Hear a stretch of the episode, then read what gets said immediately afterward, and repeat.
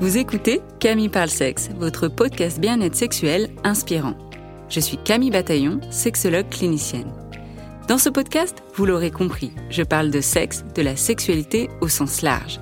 Ce podcast se veut un endroit plein de douceur pour parler de la sexualité avec des informations de qualité et des outils concrets pour vous apporter votre dose d'inspiration pour votre intimité. Avec mes invités ou en solo, je souhaite vous donner la crème de la crème en sexologie pour réfléchir ensemble à la sexualité et vous offrir le meilleur de l'éducation sexuelle. J'espère ainsi vous inspirer dans votre intimité, que ce soit seul, à deux ou à plusieurs, et faire vibrer votre sexualité. Alors, bienvenue.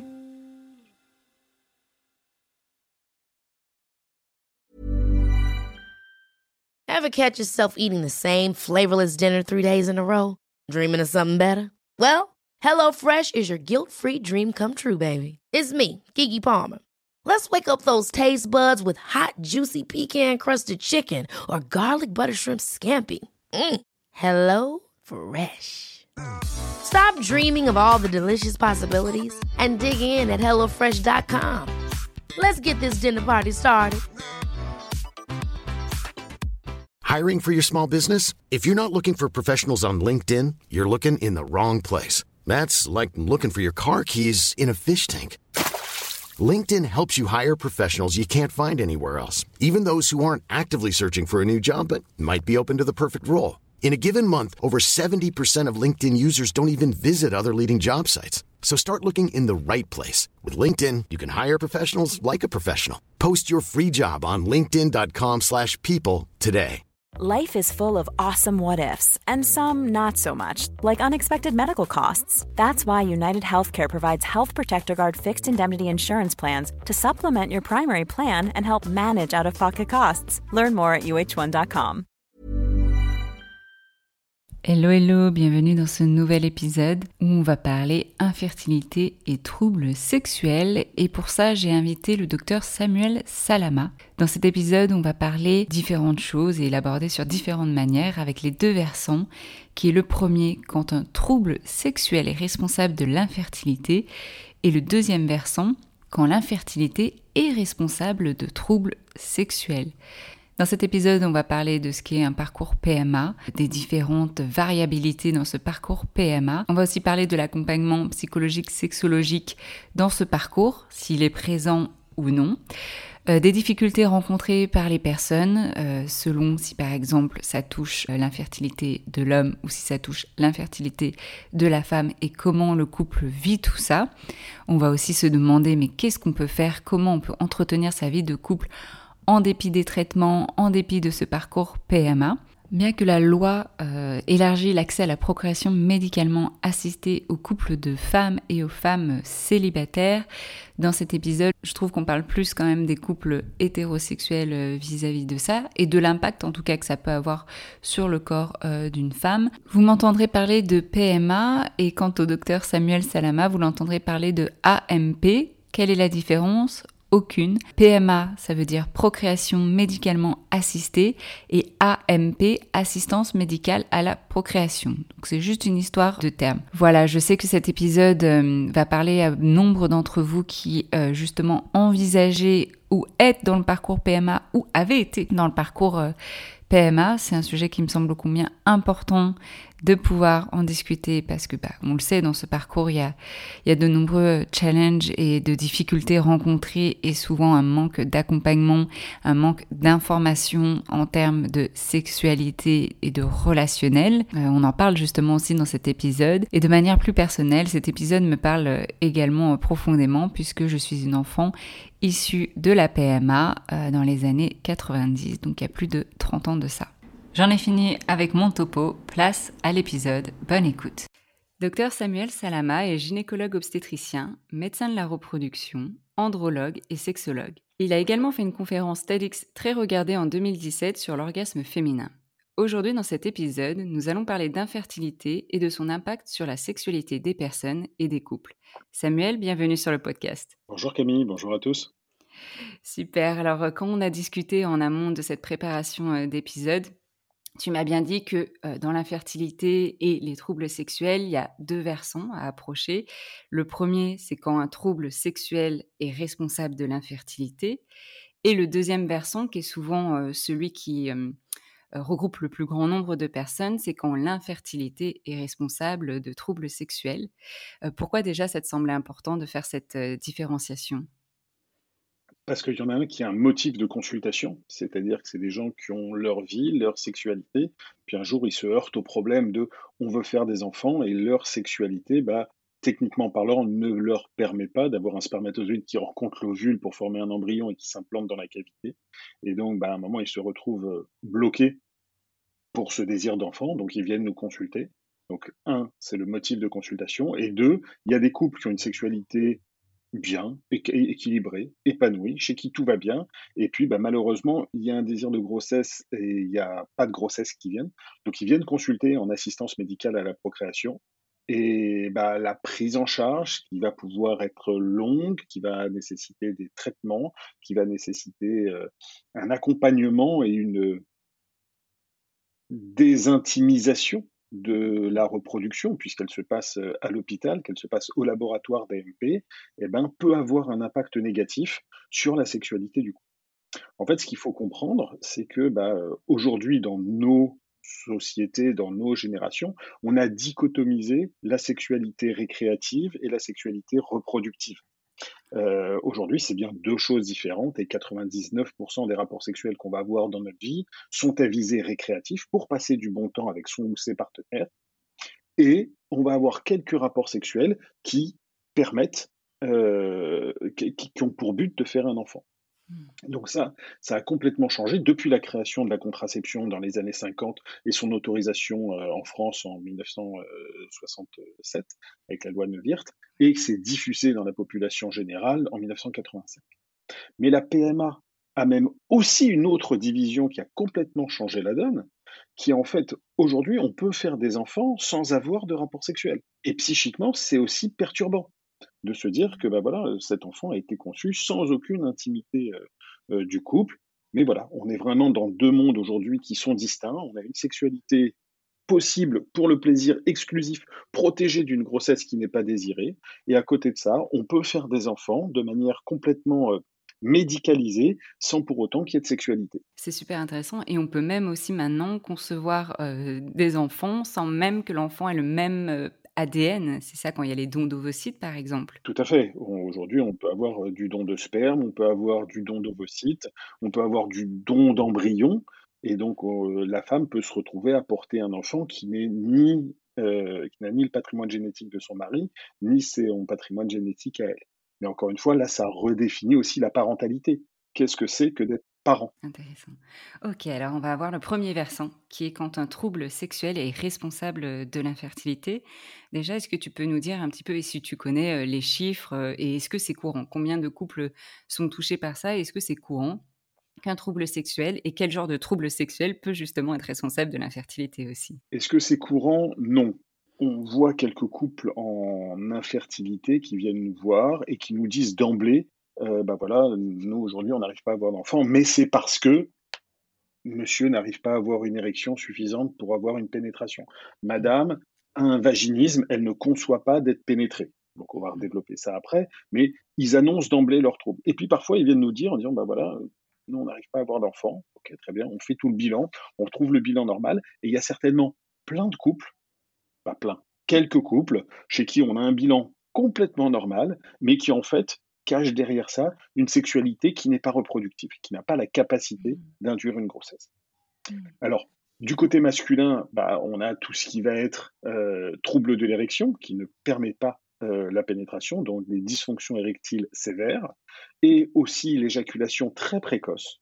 Il faut mmh. savoir que 20 à 30% des hommes ont une éjaculation rapide, euh, c'est-à-dire que ça va survenir en moins de 1 à 2 minutes, mais il y en a aussi un certain nombre 9% de ces gens-là, oui, qui vont avoir une éjaculation antéportasse, c'est-à-dire avant même la pénétration.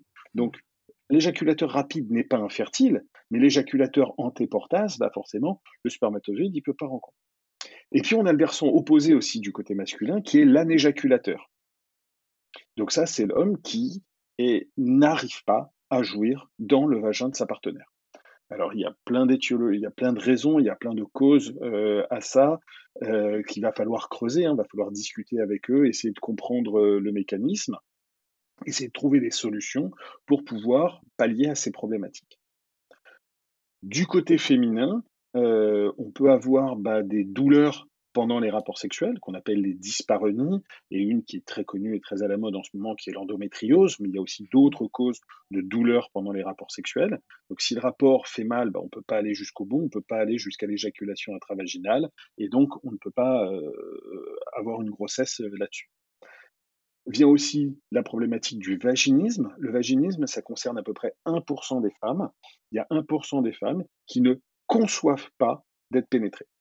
C'est-à-dire que dans leur tête, elles, se sont construites un schéma physique qui fait que pour elles, leur vagin est tout petit et il n'est pas capable de pouvoir recevoir un pénis. C'est pas possible. Et donc, elles ont des mécanismes de défense, mais alors que elles sont avec leur partenaire, qu'elles aiment leur partenaire, qu'elles ont envie de quelque chose, mais elles ont un réflexe de, fermeture de jambes, de repli, qui ne conçoit pas la pénétration.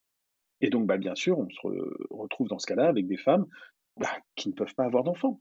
Alors, un schéma assez classique, c'est que ces femmes euh, ont trouvé un partenaire qui est peu insertif, peu pénétrant, euh, ils ont fait leur vie ensemble, ça fait dix ans qu'ils sont ensemble, et puis bah, il y a un moment, on se pose quand même la question, et si on faisait des enfants?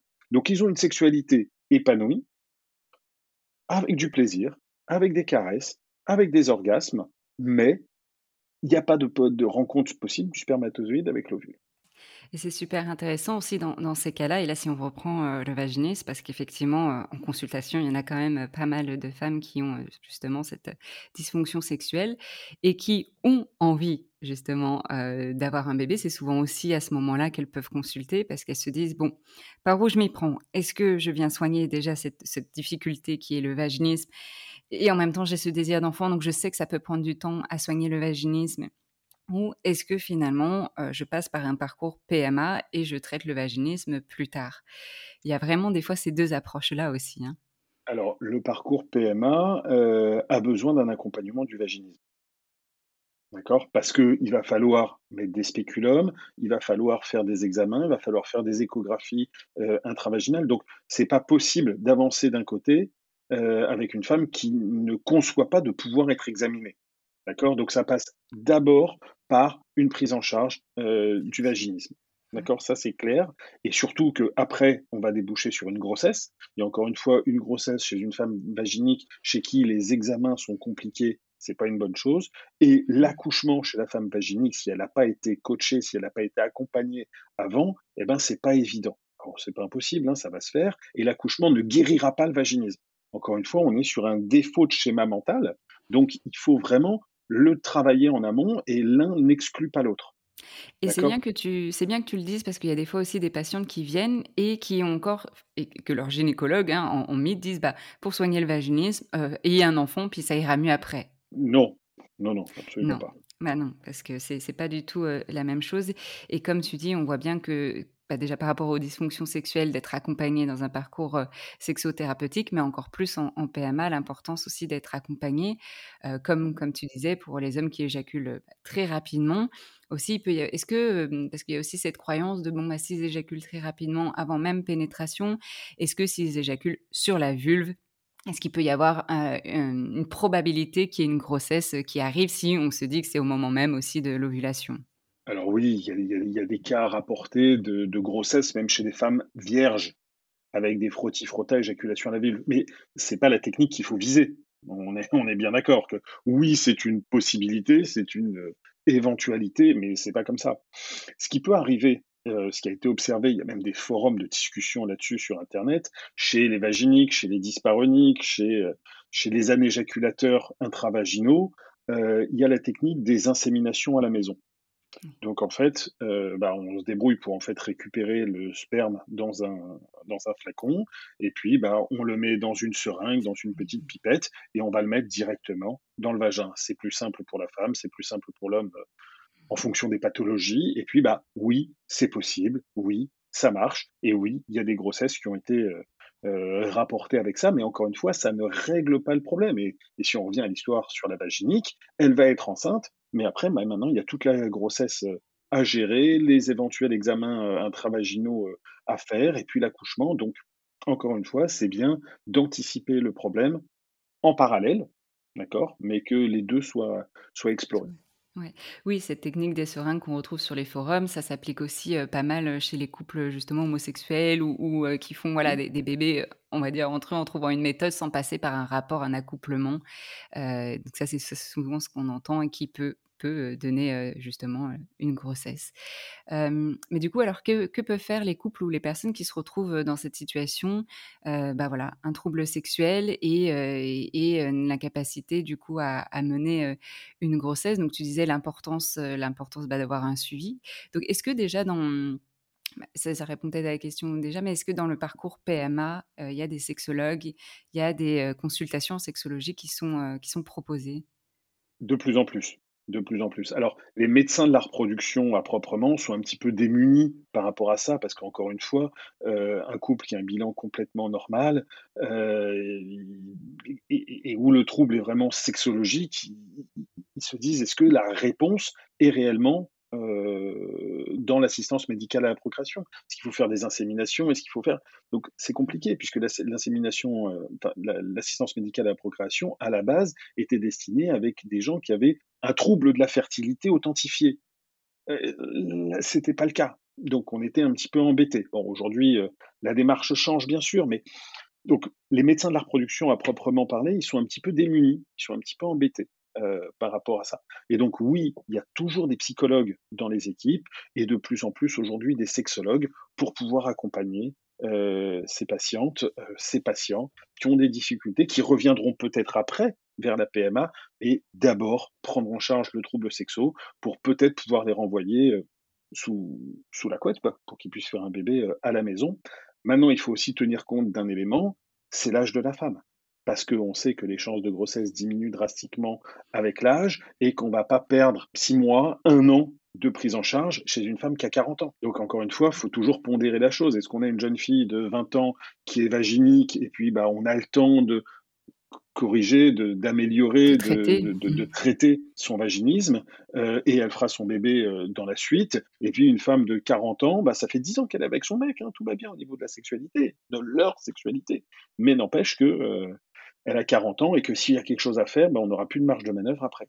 Ouais, c'est exactement bah, lequel la patiente que je pensais justement qui a du vaginisme, mais ça fait exactement 15 ans, bah voilà, comme ça, ça, rejoint là-dessus, 15 ans qu'elle est avec son partenaire, ils pensent avoir un enfant, ils ont une sexualité épanouie sans pénétration, et, et voilà, l'horloge qui, qui fait tic-tac, tic-tac, et, et, et, donc du coup ce traitement en parallèle du parcours PMA, mais tout en pouvant l'accompagner aussi vis-à-vis de ça, sans que le vaginisme soit peut-être pas traité complètement, mais au moins qu'elle ait la sécurité pour faire, comme tu disais, les examens médicaux pour pas forcément attendre. Ah bah, ouais. Et dans ces cas-là, moi, une de mes réponses, c'est que le vaginisme, on pourra le traiter à n'importe quel moment. Avoir un enfant, il y a quand même une timeline. Euh, et donc, il faut pouvoir des fois accompagner dans l'urgence, entre guillemets, même si l'urgence, voilà, c'est jamais très bon, mais il y a des fois des situations comme ça aussi. L'indication, l'ADMP correspond plus à l'âge, d'accord Et on n'a plus de temps à perdre. Je vous rappelle que l'AMP est n'est plus remboursé, n'est plus autorisé en France à partir du 43e anniversaire de la femme. Et que mmh. clairement, les chances de grossesse diminuent euh, avec la qualité et la quantité de la réserve ovarienne euh, à partir de 35-37 ans. Donc voilà, il n'y a pas d'urgence, mais il faut mettre en place les choses clairement. Et est-ce que aussi, parce que quand du coup vous recevez là ces couples qui arrivent justement et qui les bilans montrent que finalement bah, il n'y a pas de difficulté, enfin anatomiquement ou je sais pas comment on dit, mais médicalement il n'y a, a, rien qui pourrait expliquer l'infertilité. Est-ce que des fois on pose aussi les questions par rapport à, à leur vie sexuelle? Est-ce que des fois aussi en termes d'éducation sexuelle, parce qu'il y a peut-être de l'ignorance sur comment fonctionne le corps, peut-être des couples qui font l'amour, mais peut-être une ou deux fois, puis en fait, c'est pas au moment de la, fenêtre de fertilité, mais qui ne savent pas ça. Est-ce qu'il y a des couples des fois qui arrivent et qui finalement, c'est un manque de connaissance du corps et de la sexualité qui fait qu'ils peuvent se retrouver dans l'infertilité? Alors oui, on dans, dans les recommandations aujourd'hui sur la consultation euh, pour infertilité, on interroge les couples à savoir euh, est-ce qu'ils ont une sexualité? Parce qu'il y a des couples qui viennent nous voir qui n'ont pas de rapport sexuel, d'accord, clairement, en disant, nous, on est asexuels, euh, il y en a d'autres bah, qui, euh, ont très très très peu de rapports. Et puis bah, après, il y a les histoires de chasse où ils ont essayé de faire des bébés dans le nombril, où la pénétration était plutôt anale. donc forcément, les chances de grossesse sont assez moindres. Maintenant, ça reste très très très anecdotique. Aujourd'hui, quand même, la plupart des gens ont cette notion de comment on fait un bébé et quels sont les besoins. Mais donc, on a systématiquement la question sur le nombre de rapports sexuels euh, et est-ce que les rapports, sont bien, rapports sexuels sont bien complets avec des éjaculations intravaginales. Mmh. Et au beau moment, peut-être aussi. Est-ce qu'il y a cette question-là de la zone euh, fertile aussi le, bon, moment, il faut savoir en fait à quel moment une femme ovule. Et il y a une chose qui est fixe dans l'espèce humaine, c'est la phase lutéale. C'est la deuxième partie post-ovulation, qui va toujours durer 14 jours. Donc une femme qui a un cycle de 28 jours, elle a ovulé à J14. Mais une femme qui a un cycle régulier de 32 jours, elle a ovulé à J18. Donc il faut être capable de cerner la zone de fertilité pour pouvoir euh, optimiser les chances de grossesse euh, au bon moment. Et puis, bah, il y a les femmes aussi qui ont des cycles irréguliers, où euh, un mois c'est 28, l'autre c'est 35 et l'autre c'est 42. Donc là, c'est pas toujours facile. Et encore une fois, là aussi, on peut les aider en faisant des monitorages de l'ovulation pour savoir exactement à quel moment elle ovule. Mmh. Oui, et puis même aussi peut-être on peut leur proposer à la maison peut-être aussi la, température, même si bon il y a des, variables, mais aussi peut-être des tests d'ovulation. Est-ce que ça, ça, peut être efficace aussi? Alors la, courbe de température, clairement aujourd'hui dans la, dans, la prise en charge du couple infertile moderne, on l'a mise de côté quoi. Je veux dire, ce qui, la, la, courbe de température qui vise à observer un décalage de 0,5 euh, degrés euh, qui correspond en fait à l'apparition de la progestérone, qui veut dire que donc la femme a déjà ovulé. Un, on est en retard. Deux, c'est quand même vraiment pas glamour de se prendre la température tous les jours. Donc oui, il y a les tests d'ovulation qui sont plus ou moins fiables, mais surtout il y a la question. Euh, quand on a un cycle de 28 jours, eh ben, on ovule à J14. Quand on a un cycle de 30 jours, on ovule à J16. À partir du moment où les cycles sont réguliers, on a de la visibilité. Oui, c'est ça, c'est pour beaucoup, c'est pas régulier ou encore peut-être aussi d'avoir, euh, d'amener cette conscientisation du corps aussi en séance. C'est ce qu'on peut faire aussi pour, euh, bah, parce que bah, voilà, quand on a conscience de son corps, pour certaines femmes, elles arrivent aussi à détecter quand elles ovulent par différentes euh, observations, que ce soit les fluides, les glaires, que ce soit des fois des petits pincements au niveau de l'utérus, des ovaires, que ce soit des fois peut-être même la libido à ce moment-là qui augmente. Tous ces petits ces signes-là peuvent aussi être des indicateurs, même si comme tu dis aussi, c'est vraiment, bah, avec le monitoring et en observation, en écho, qu'on peut aussi vraiment dire, bon, bah là, clairement, il y a une, ovulation. oui, certaines femmes peuvent être à l'écoute de leur corps et sentir les choses, observer les choses. malheureusement, il y a des femmes, enfin, il y, a, des corps qui ne s'expriment pas, ou en tout cas, c'est pas si visible que ça pour être optimal. Donc, encore une fois, il y a un moment, quand ça fait un an qu'on essaie d'avoir des bébés et qu'il n'y a pas de signe particulier, il faut venir consulter.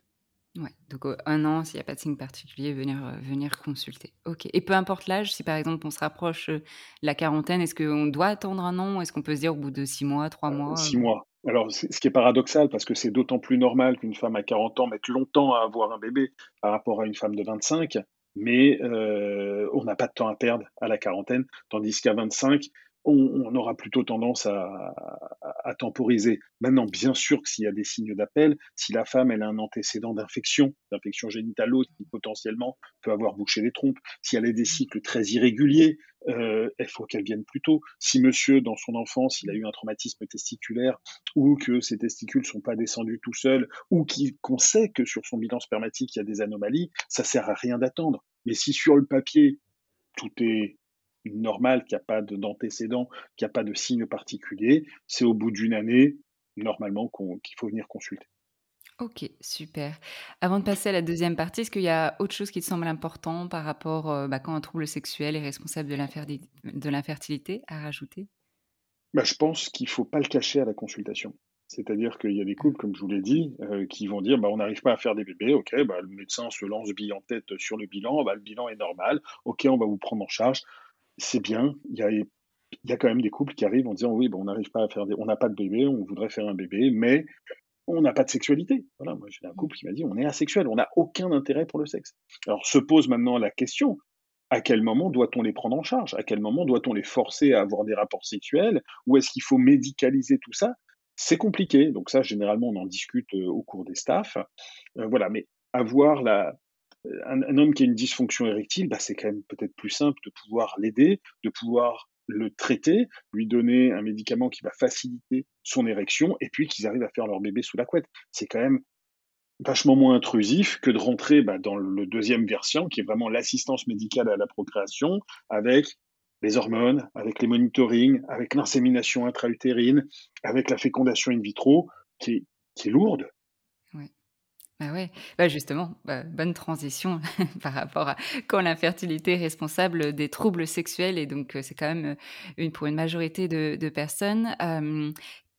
Pourquoi ça vient impacter et de, pourquoi ça vient impacter déjà, j'allais dire autant la sexualité, mais peut-être là c'est sous mon prisme, hein, c'est peut-être pas, il y a peut-être des couples qui s'en sortent indemnes de ça. toi, qu'est-ce que tu vois dans ta clinique et dans ta pratique? Alors oui, il y a des couples qui, qui s'en sortent indemnes et chez qui ça pose pas de problème, mais là on va vraiment avoir une, on va avoir un changement euh, dans la vie des couples, puisque déjà, bah, ils ont vécu X années ensemble avec une sexualité sous contraception qui se voulait récréative. Bon, bah, on va changer, puisque bah, déjà, on n'a plus le même but. Le but, c'est pas de se donner mutuellement du plaisir, le but, c'est de faire un bébé. Donc déjà, on va centrer les éjaculations en intravaginal au moment de l'ovulation.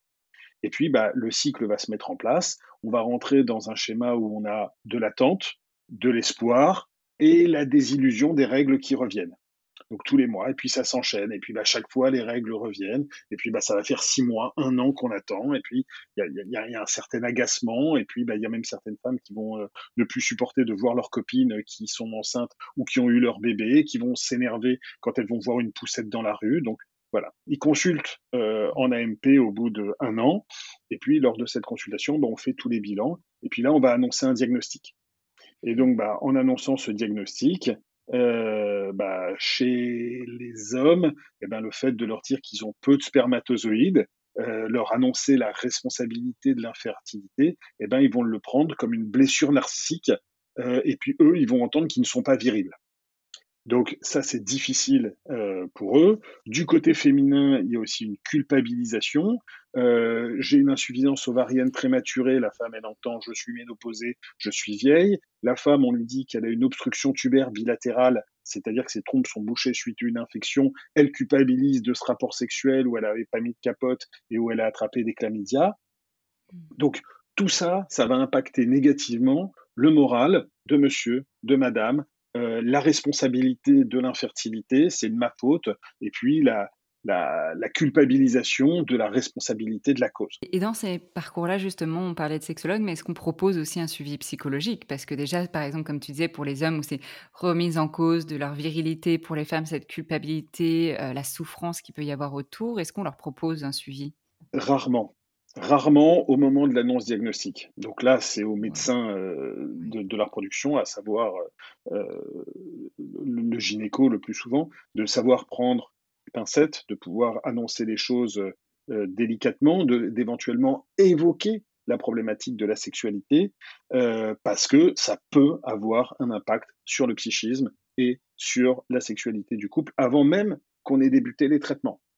Et puis après, il bah, va y avoir toute la prise en charge. Et avec la lourdeur de la prise en charge, euh, beaucoup plus pour madame que pour monsieur, hein, bien sûr. Et puis aussi l'évolution de la prise en charge. C'est-à-dire que bah, si on obtient une grossesse, ouf, c'est bien, euh, on n'a pas perdu trop de temps et puis euh, ça a démarré. Et puis bah, si ça marche pas, c'est l'investissement, allez, on y croit, allez, on y va, allez, on fait, et puis on monte, on monte, on monte, et puis bah, le diagnostic tombe, il n'y a pas de grossesse ce mois-ci, il faut se relancer pour le mois prochain, et donc bah, c'est un peu les montagnes russes émotionnelles qui a aussi impact sur la sexualité euh, du couple. Et donc on n'a plus du tout de sexualité euh, récréative, et puis bah, même la sexualité reproductive, quand on a annoncé qu'il y avait une infertilité totale, elle peut aussi avoir un impact, elle peut avoir, être impactée négativement elle peut être moins, moins fun euh, du tout. Et ce qui, ce qui est reporté, parce que tu parlais de, oui, justement, euh, euh, avoir des rapports, justement, bah, dans le but de procréer, donc à ce moment-là de la fenêtre où il y a l'ovulation, où certains hommes vont dire, mais moi, je me sens usé, utilisé, je me sens, ma partenaire a envie que à ces moments-là, j'ai l'impression qu'en fait, elle est que intéressée par mon sperme, ça me déshumanise, j'ai plus envie, j'ai plus de libido. comment, comment on navigue avec tout ça? Alors là, là, là, déjà, on parle plus de libido, hein, puisqu'on cherche plus un amant imaginatif, euh, on cherche clairement un étalon reproducteur. Et ça, c'est encore plus quand c'est timé. Donc, le premier niveau de, de- prise en charge médicalisée de la reproduction, euh, c'est les monitorages de l'ovulation. C'est-à-dire qu'on va ou pas stimuler la patiente, mais on va surveiller la croissance de son follicule, du taux d'hormones, et puis bah, quand c'est mature, on lui dit, boum, c'est maintenant que vous ovulez. Donc là, elle téléphone à son mari, elle lui dit Chérie, c'est ce soir. Donc là, le mari, clairement, euh, Pression. voilà, il a la pression. Le but, c'est que il va falloir mettre des spermatozoïdes euh, dans le vagin euh, parce que éventuellement, il peut y avoir le test de une heure, donc qui va demander à la patiente le lendemain d'aller au laboratoire pour aller prélever de la glaire et regarder les spermatozoïdes dans la glaire. Donc ça met la pression euh, au conjoint. Et puis, bah, encore une fois, euh, il est là comme un étalon, donc il sait que ce soir, il doit réussir à éjaculer dans le vagin. Et on a 20 à 30% des hommes qui vont avoir une dysfonction érectile, qui vont avoir une anéjaculation parce qu'ils sont mis sous pression et qu'ils n'ont jamais vécu ça comme ça. Ah oui, donc la capacité à éjaculer et, à t- et aussi peut-être aussi des troubles érectiles à ce moment-là, sous la Oui, pression. oui, dysfonction érectile ou anéjaculation. Ils ont la pression et il y en a chez qui ça a un impact euh, négatif alors qu'on est au tout début. Il y a aussi, par exemple, dans le bilan du sperme, euh, donc quand on explore un couple infertile, donc euh, quand on est encore euh, à la phase de diagnostic, ou dans les prises en charge, quand il va falloir utiliser le sperme du conjoint, on lui demande de nous donner du sperme par masturbation. Il faut quand même savoir qu'il y a un certain nombre d'hommes qui ne savent pas se masturber, qui ne Mm. savent pas euh, donner du sperme comme ça parce que c'est contre leur religion, c'est contre leur éducation, c'est contre leurs croyances et chez qui ça apporte un vrai, une vraie difficulté, euh, tant dans le bilan parce qu'on a besoin d'avoir euh, du sperme pour savoir s'il y a suffisamment de spermatozoïdes dedans et savoir s'ils sont bien mobiles et s'ils savent, sont bien formés. Et de l'autre côté, une fois qu'on a fait la prise en charge, bah, Madame Ovule, on va lui faire une insémination intra-utérine. Ouais, mais le mec, il n'y arrive pas. Donc il y a aussi ces difficultés-là du côté masculin. Alors, on parlait de, de planification, mais tu me disais aussi que, en fait, dans le parcours euh, PMA, il n'y a pas que, on ne demande pas euh, que des rapports euh, planifiés. Tout dépend aussi euh, ce qu'on va proposer au couple pour justement espérer une grossesse. Est-ce que tu peux nous expliquer un peu? Alors bah, là, la, la planification, c'est la base. Après, bah, il y a les inséminations intra-utérines, où justement, bah, on récupère le sperme de monsieur, on, on l'ovulation de madame et on va déposer le maximum de spermatozoïdes au meilleur endroit, au meilleur moment. Bon, ça, c'est de la, de fécondation naturelle, puisqu'elle se fait naturellement euh, euh, dans le corps de la femme, mais elle a été optimisée. Et Mm. puis après, bah, il y a la fécondation in vitro à proprement parler, où on va en fait stimuler la patiente, on va même hyper stimuler la patiente, puisque le but, bah, ce mois-ci, c'est pas qu'elle donne un ovule, un follicule avec un ovule, mais c'est de faire une grandir une dizaine, une douzaine, une quinzaine de follicules pour récupérer un maximum d'ovules. Et ces ovules, bah, on va aller les mettre euh, en incubation avec les spermatozoïdes pour que ça forme des embryons. Donc ça se fait au laboratoire, c'est la fécondation in vitro.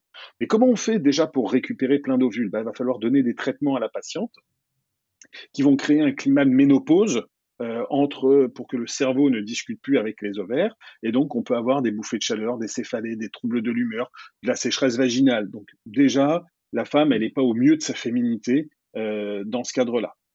Ensuite, bah, la stimulation qui va faire grandir euh, non pas un follicule, mais 15 follicules. On va avoir des ovaires qui vont être beaucoup plus lourds, beaucoup plus gros. Il peut y avoir une gêne, une tension, des pesanteurs pelviennes, voire même des douleurs pendant les rapports. Encore une fois, la patiente, elle n'est pas au top de sa sexualité, elle n'est pas au top de sa libido.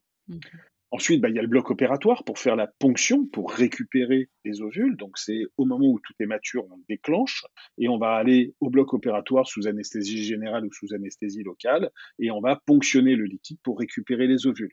Donc, il y a l'angoisse vis-à-vis de la ponction, vis-à-vis de l'anesthésie et puis vis-à-vis du résultat. Combien on va avoir d'ovocytes qui, est, l'élément primordial pour la suite de la prise en charge. Donc, il y a un stress. Il y a un stress par rapport à ce mois-ci qui est le mois de la FIV. Donc, le climat n'est absolument pas propice à la, sexualité. Par la suite, une fois qu'on a fait la ponction, on va préparer l'endomètre pour pouvoir euh, implanter l'embryon dans un deuxième temps. Donc, il va falloir mettre des ovules de progestérone, euh, trois voire quatre ovules en intravaginal, ah ouais, bah faut dire ce que ça fait. Ça fait des pertes, ça fait des débris au niveau vaginal. Bah, la patiente, elle est gênée, elle est gênée pour elle, elle est gênée vis-à-vis de son partenaire. C'est pas très glamour, voilà, il faut le dire. Et puis après, il y a le transfert d'embryon. Donc, vers J2, J3 ou J5, J6, en fonction de la stratégie qu'on a décidé, l'embryon qu'on a obtenu, on va aller le transférer dans l'utérus pour qu'il puisse aller se nider, qu'il puisse aller prendre sa place dans la muqueuse utérine. Bon, et ben là aussi, il y a plein de fausses idées par rapport à ça. Euh, il y a des couples qui pensent euh, qu'il ne faut pas avoir de rapport sexuel pour ne surtout pas déranger l'embryon, qui puisse bien s'accrocher. Or, c'est faux. Il y a des études qui ont montré que avec des rapports sexuels, on avait de meilleurs taux euh, d'implantation et des meilleurs taux de grossesse. Donc, il n'y a pas d'impact. Enfin, la sexualité n'est pas négative sur l'implantation. Mmh. Et ça, est-ce que des fois, justement, parce qu'il y a ces fausses croyances, et on pourra revenir là-dessus, mais est-ce que du coup, les, les, médecins de la reproduction peuvent justement dire, enfin, justement, venir déconstruire ces fausses croyances, comme tu disais, par rapport à la sécheresse et la féminité, cette fausse croyance que ça peut être attaché et expliquer aussi le fonctionnement du corps, ou venir déconstruire un petit peu ce, cette notion de, virilité, de masculinité liée, liée au phallus?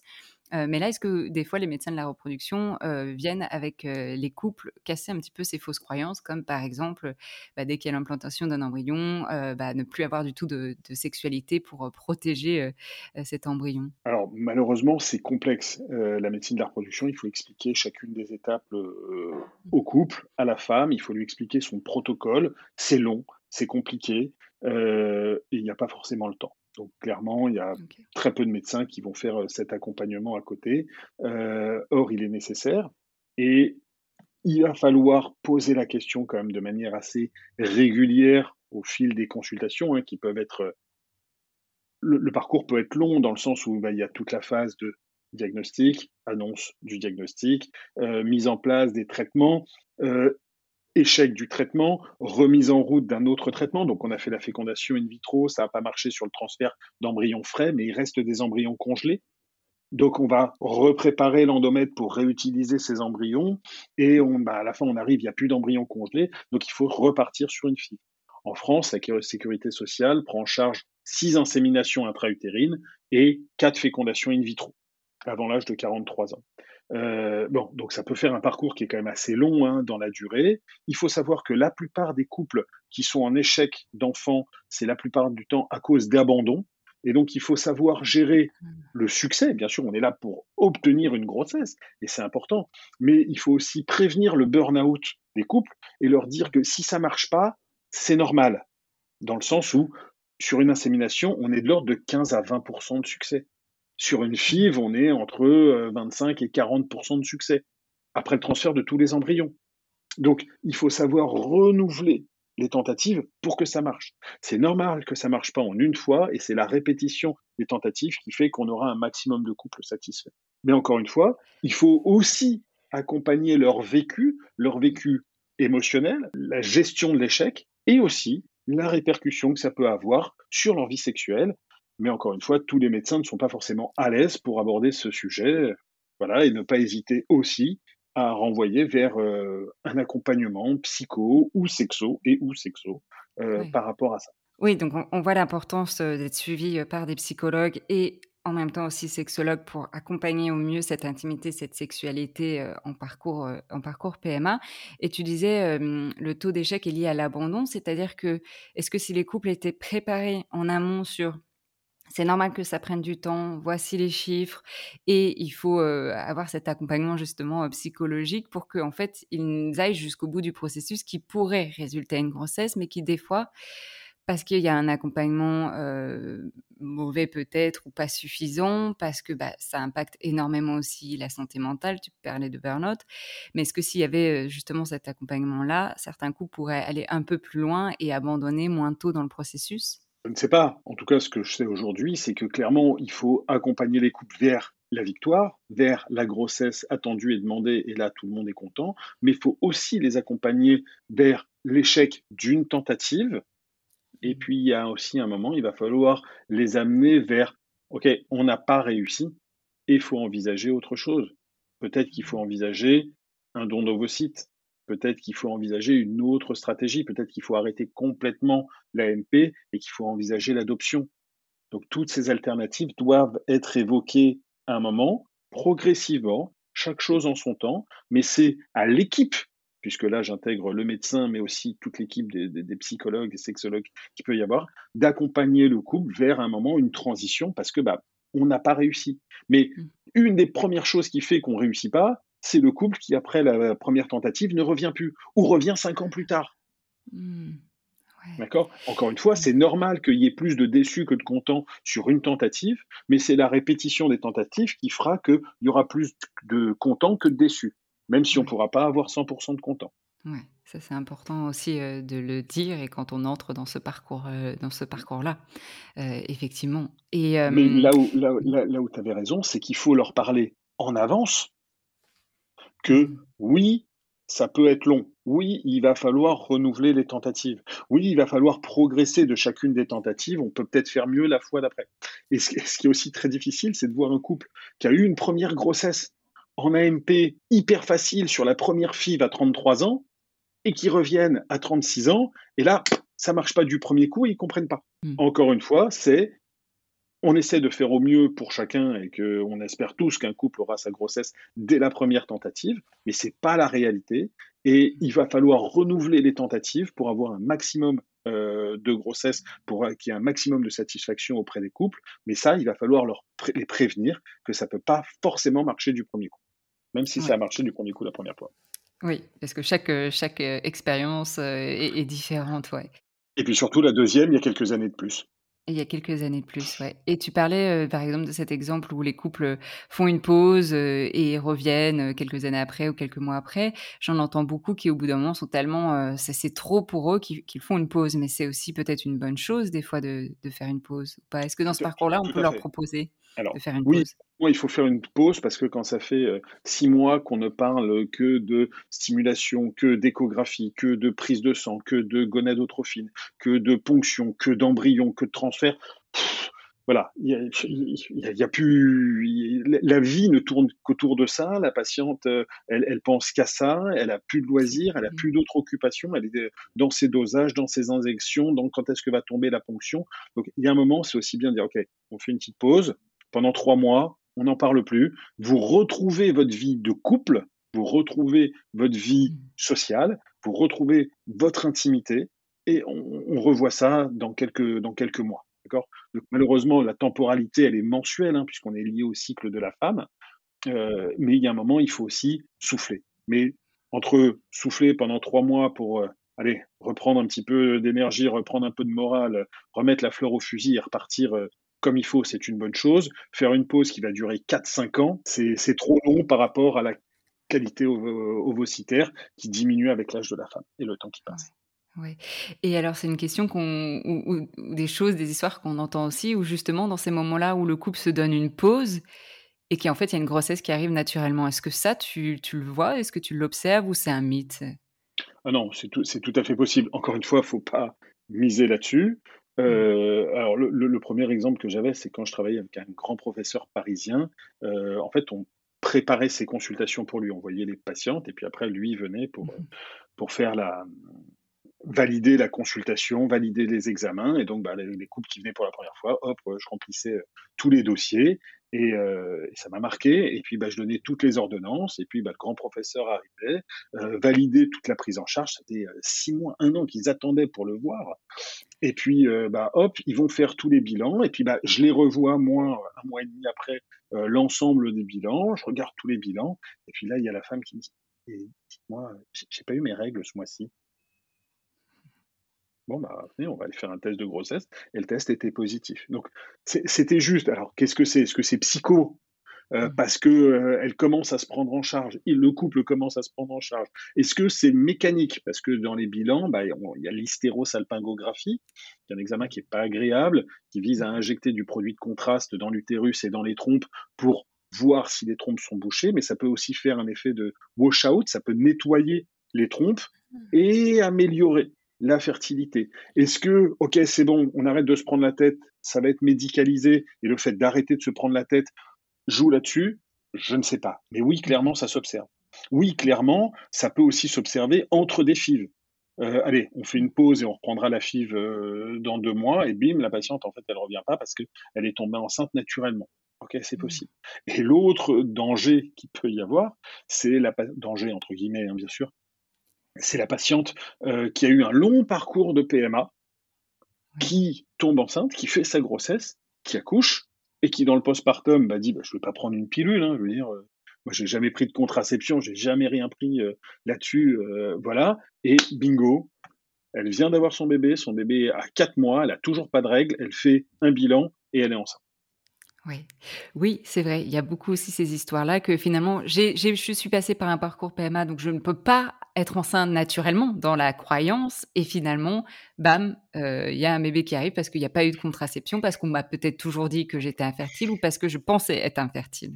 Parce que mon, parce que mon conjoint a peu de spermatozoïdes, mais qui dit peu de spermatozoïdes ne dit pas zéro. Il peut y en avoir un courageux qui fait tout le chemin. Donc encore une fois, il ne faut pas miser dessus, mais à un moment, la grossesse, euh, elle eût été bienvenue quoi qu'il en soit. Quand on a déjà un bébé de trois mois, euh, retomber enceinte à ce moment-là, c'est pas simple.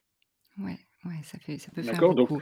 Donc, c'est quelque chose qu'il faut savoir aussi évoquer euh, avec les couples. Bon, bien sûr, hein, si la patiente, euh, elle a plus de trompe parce qu'elle a fait deux grossesses extra-utérines, c'est pas possible. Mais à partir du moment où il n'y a pas une stérilité acté ou c'est pas possible autrement et que on a bah, juste une hypofertilité parce que il n'y a pas, pas beaucoup de spermatozoïdes ou parce qu'il y a des ovulations un peu irrégulières, bah voilà, bah, il suffit d'eux. Mmh, ouais, donc la contraception est quand même importante dans à discuter dans le postpartum, même en post AMP.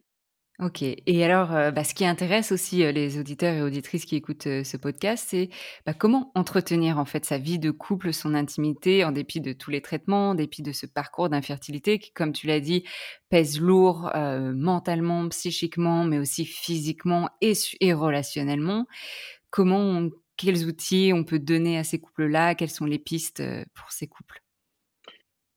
Bah, déjà, il va falloir qu'ils dichotomisent eux-mêmes dans leur psychique la sexualité récréative et la sexualité reproductive. Comme ils l'ont fait pendant des années avec la pilule, eh ben, il va falloir aussi euh, le dichotomiser. Ok, monsieur n'a pas de spermatozoïde ou madame n'a plus de trompe. Ok, eh ben, les médecins vont s'occuper de leur faire un bébé, mais eux, de leur côté, il y a toujours leur couple, il y a toujours leur intimité, il y a toujours leur sexualité.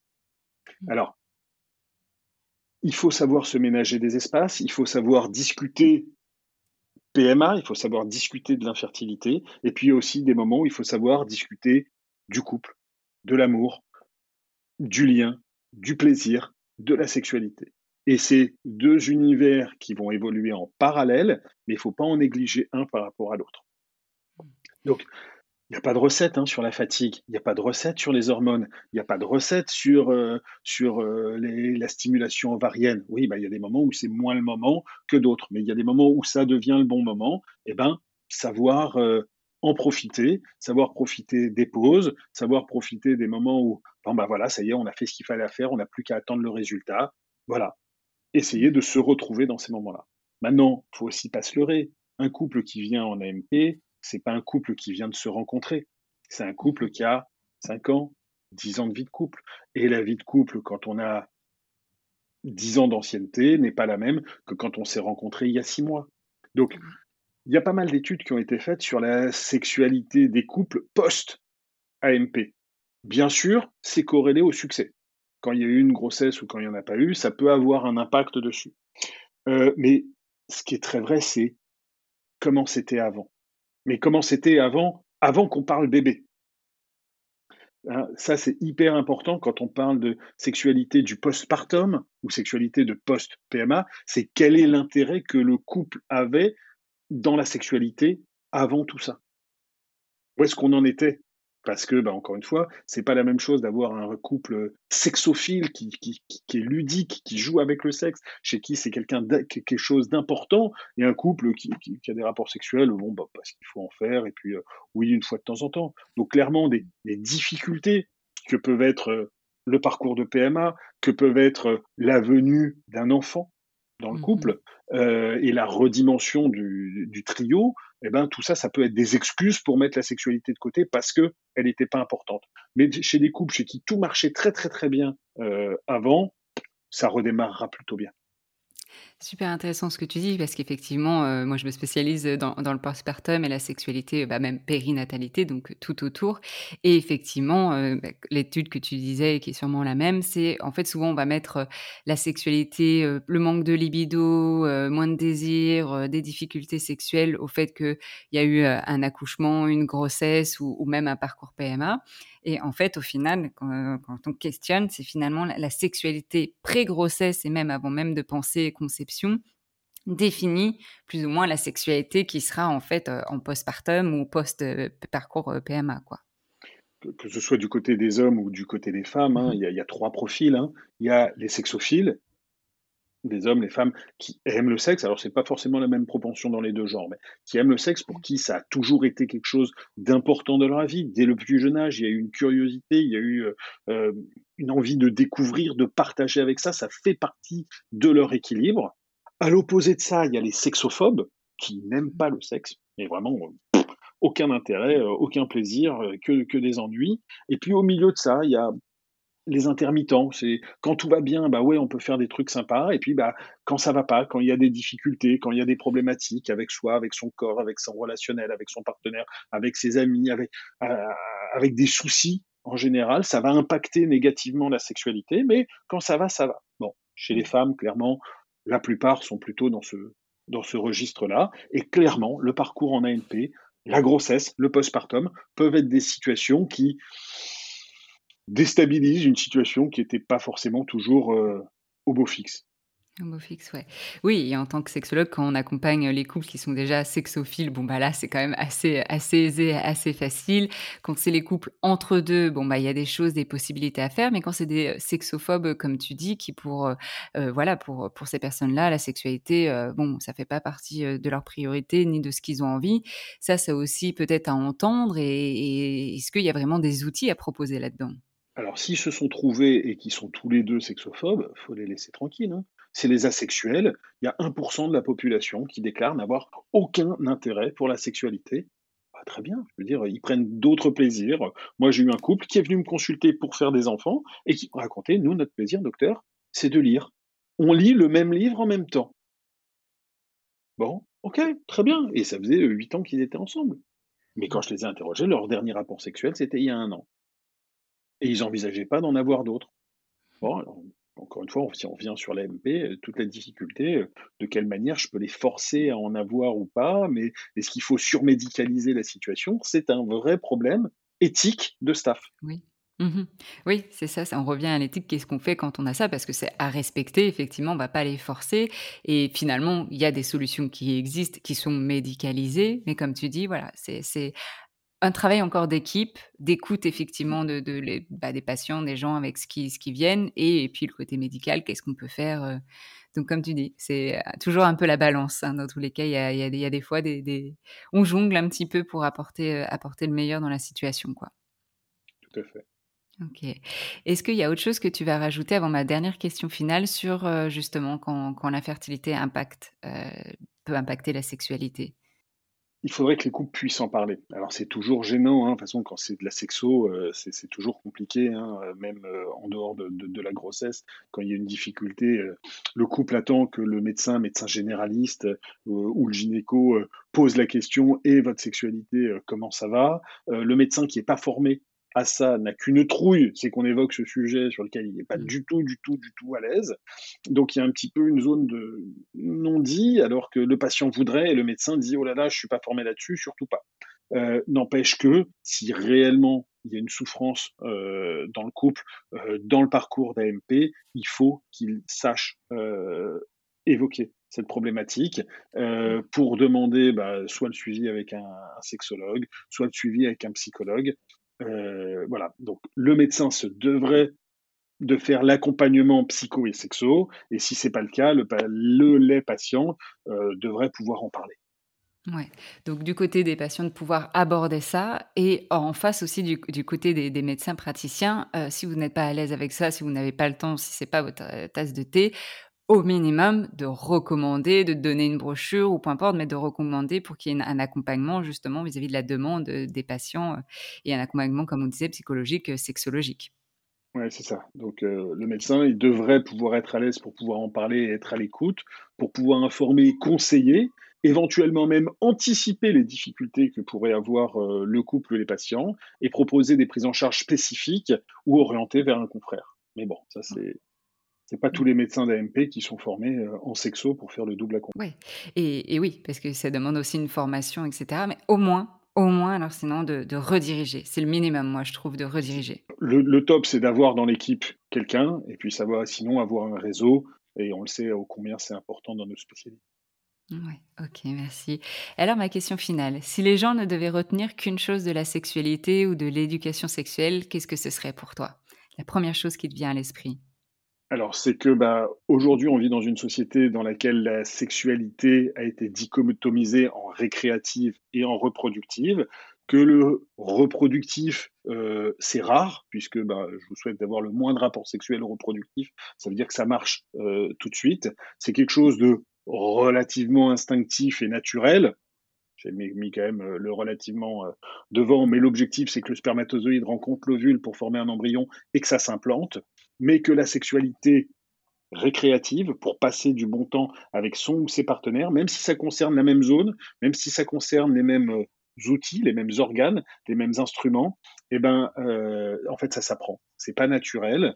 Euh, ça obéit à des codes, à des codes de la société qui évoluent au fil des ans, qui évoluent en fonction des, régions du monde, qui vont être impactées par différentes choses, que ce soit euh, l'éducation qu'on a pu avoir, que ce soit la santé, euh, les risques sanitaires qu'il peut y avoir autour de ça, que ce soit la loi qui autorise ou qui n'autorise pas certaines pratiques, que ce soit la, les médias, la mode, la littérature, et donc cette sexualité ré récréative pour passer du bon temps, eh ben, elle n'est pas innée, elle s'apprend et, euh, et on apprend à manger, on apprend à marcher, on apprend à jouer au tennis, on apprend, eh ben, il va falloir aussi apprendre la sexualité et ses codes. Merci.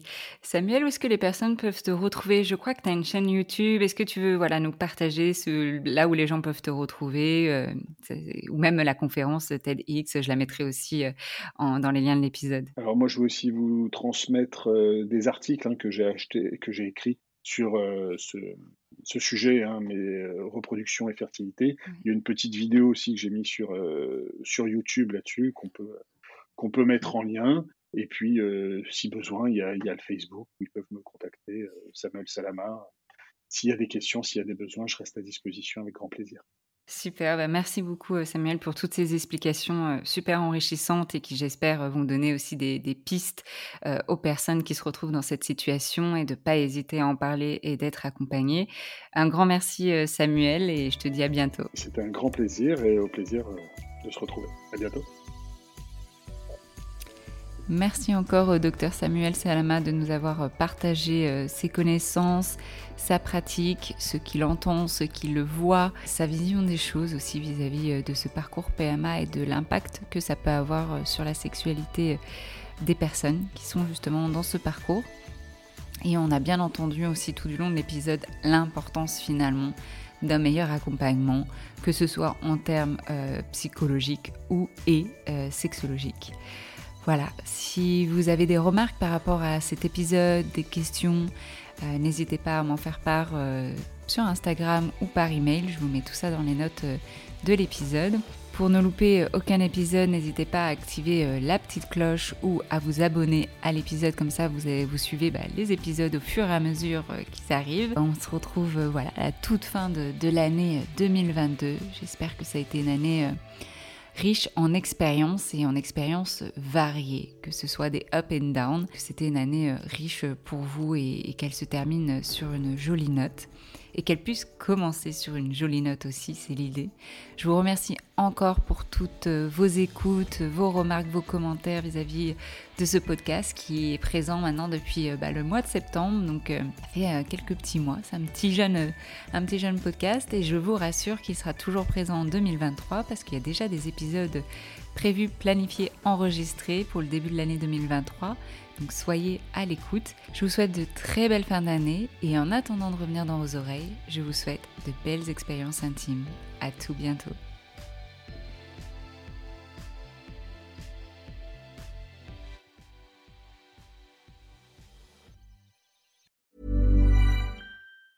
Planning for your next trip? Elevate your travel style with Quince. Quince has all the jet setting essentials you'll want for your next getaway, like European linen, premium luggage options, buttery soft Italian leather bags, and so much more. And is all priced at 50 to 80% less than similar brands. Plus, Quince only works with factories that use safe and ethical manufacturing practices. Pack your bags with high-quality essentials you'll be wearing for vacations to come with Quince. Go to quince.com/pack for free shipping and 365-day returns. Even when we're on a budget, we still deserve nice things. Quince is a place to scoop up stunning high-end goods for 50 to 80% less than similar brands. They have buttery soft cashmere sweaters starting at $50, luxurious Italian leather bags, and so much more. Plus, Quince only works with factories that use safe, ethical, and responsible manufacturing. Get the high-end goods you'll love without the high price tag with Quince. Go to quince.com/style for free shipping and 365-day returns. Mom deserves the best, and there's no better place to shop for Mother's Day than Whole Foods Market. They're your destination for unbeatable savings, from premium gifts to show-stopping flowers and irresistible desserts. Start by saving 33% with Prime on all body care and candles. Then get a 15-stem bunch of tulips for just $9.99 each with Prime. Round out Mom's menu with festive rosé, irresistible berry chantilly cake, and more special treats. Come celebrate Mother's Day at Whole Foods Market.